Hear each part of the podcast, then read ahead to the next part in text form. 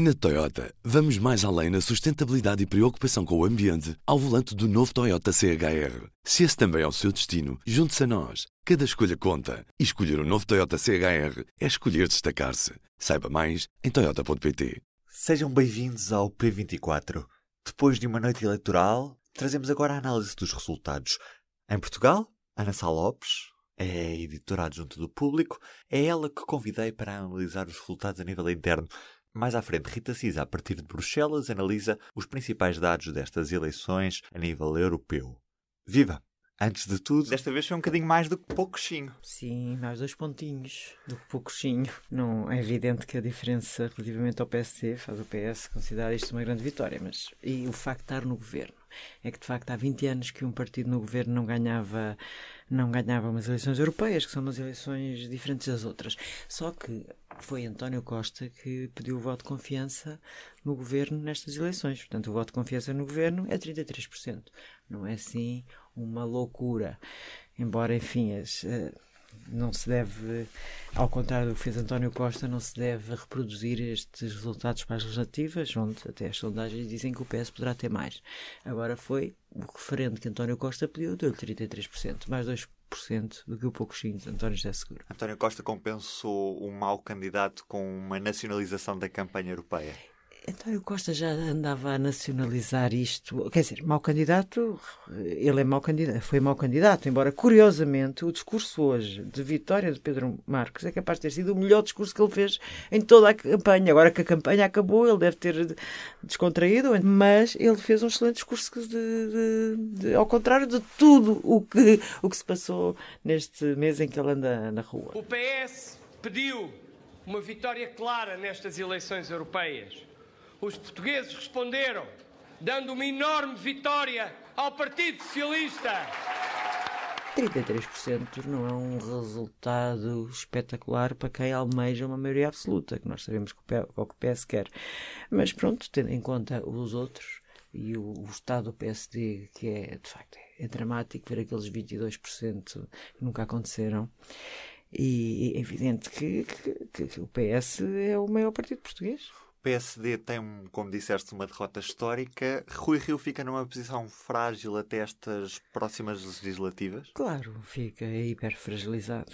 Hiperfragilizado. É evidente que pode dizer, como aliás disse, de que, que isto é, é um caminho, que as eleições europeias são diferentes das outras, que há mais quatro meses, que as coisas são diferentes, que a votação não é igual, que a abstenção que há nestas não haverá nas próximas, mas um líder que tem 22% numas eleições nacionais é um líder hiper. Nós já sabíamos que o Rui Rio estava altamente fragilizado. Mas o fracasso de Rio é o sucesso da política de Costa. Eu acho que o fracasso do Rio é é o, fracasso da política de Rio. E, claro, é evidente que a política de Costa foi bem sucedida. Os números estão aí para contar, nomeadamente um número que é fundamental nisto, que é a taxa de desemprego. Não estou a dizer que os empregos sejam fantásticos, não são. Os salários são. Há muita precariedade e os salários são, são baixos. Mas, apesar de tudo, portanto, o, os números, uma, o, que, o que a economia melhorou não favorecia uma, a oposição. Claro que não favoreceria.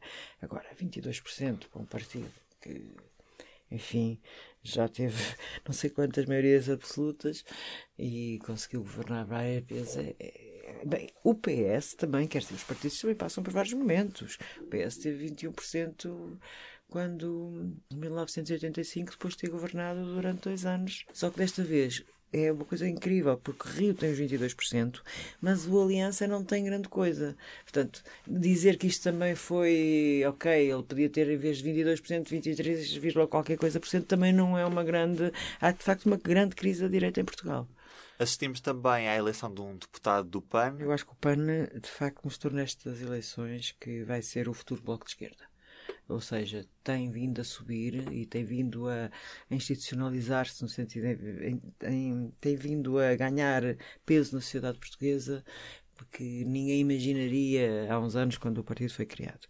Isto tem a ver com várias coisas, tem a ver que talvez seja o Partido Português que mais fala de ecologia e neste momento eh, é talvez o assunto mais importante para a maioria dos cidadãos. Eh, houve um acordar a esse nível, e viu-se nas eleições europeias, com, também com o crescimento dos verdes europeus, houve um acordar nos últimos dois, três anos que com a questão das alterações climáticas e para um que foi foi bastante forte. Acho que finalmente os cidadãos estão e os outros partidos do sistema. Não estou a dizer que não falem de questões ecológicas que falam, mas falam menos.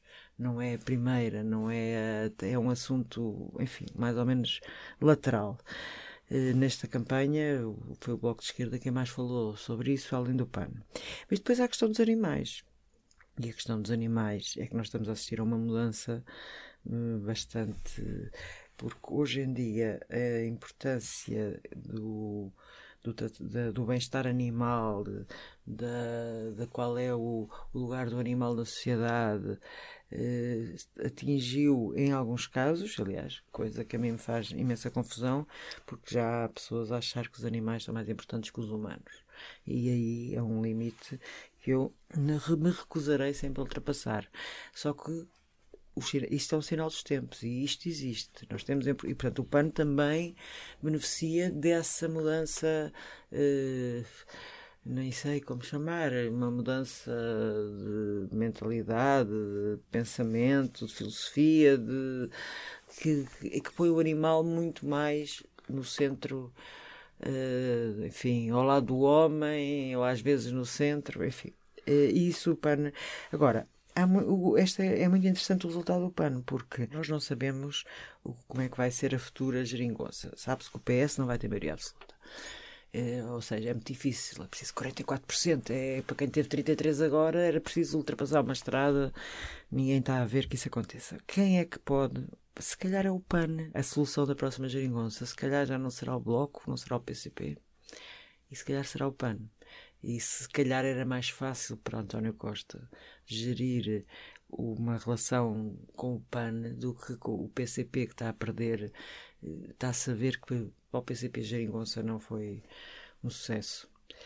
E para o Bloco, sim, o Bloco teve um bom resultado, mas o PCP também tem um resultado ali que já tinha tido um mau resultado nas autárquicas, soma agora um mau resultado nas europeias. Eu não sei que condições políticas é que o PCP tem para, para renovar a geringonça. Marisa Matias é também uma das vencedoras da noite.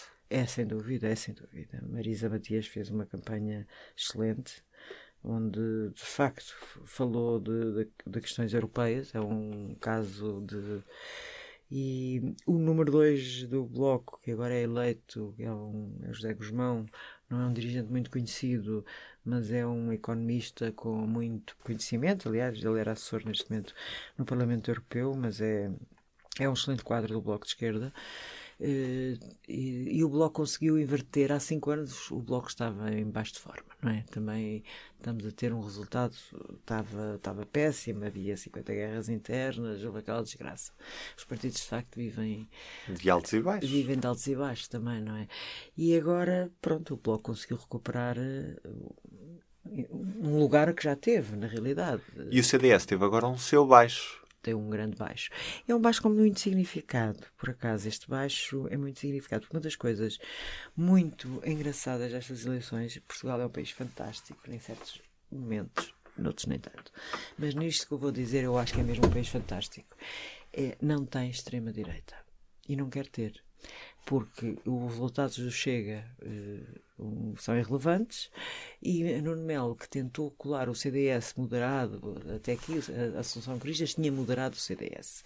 Era o centro-direita e, e, e Nuno Melo quis fazer uma coisa muito mais à direita, muito mais próxima das direitas europeias, que muitas vezes são, enfim, quase roçar a extrema-direita. Não nos vamos esquecer que ele quase começou a campanha a elogiar o Vox. E, portanto, e, esta, e este mau resultado é um mau resultado de Nuno Melo, é um mau resultado da estratégia de, de, de colar o CDS muito à direita, não há um eleitorado de direita e, isso, é, e nem de direita a colar na extrema, que foi o que o Nuno Melo na realidade quis fazer.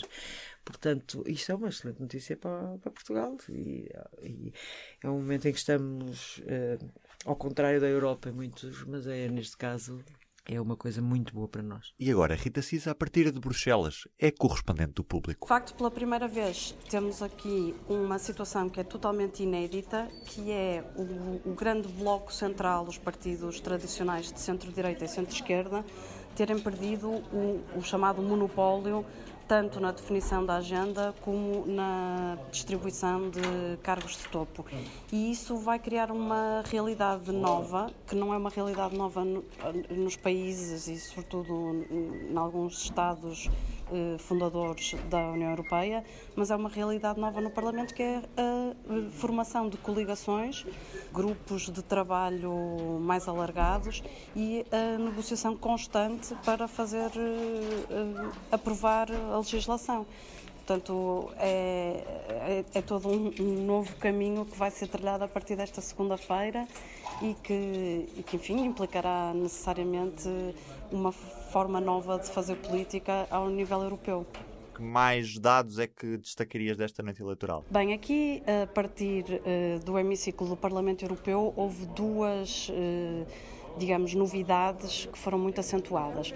A primeira foi uh, o nível da participação nestas eleições, quando durante meses andou a falar no alinhamento cada vez maior dos cidadãos e na distância que, que sentem em relação às instituições europeias, os resultados acabaram por não confirmar essa narrativa e, portanto, desde a primeira hora que se percebeu que, eh, em termos de afluência às urnas, os números iam ser superiores às últimas eleições e, no final, acaba por se constatar que eh, se tornou, que é a primeira vez desde que começaram as eleições europeias em 1979 que a taxa da participação aumenta de um ciclo eleitoral para o, o, o outro.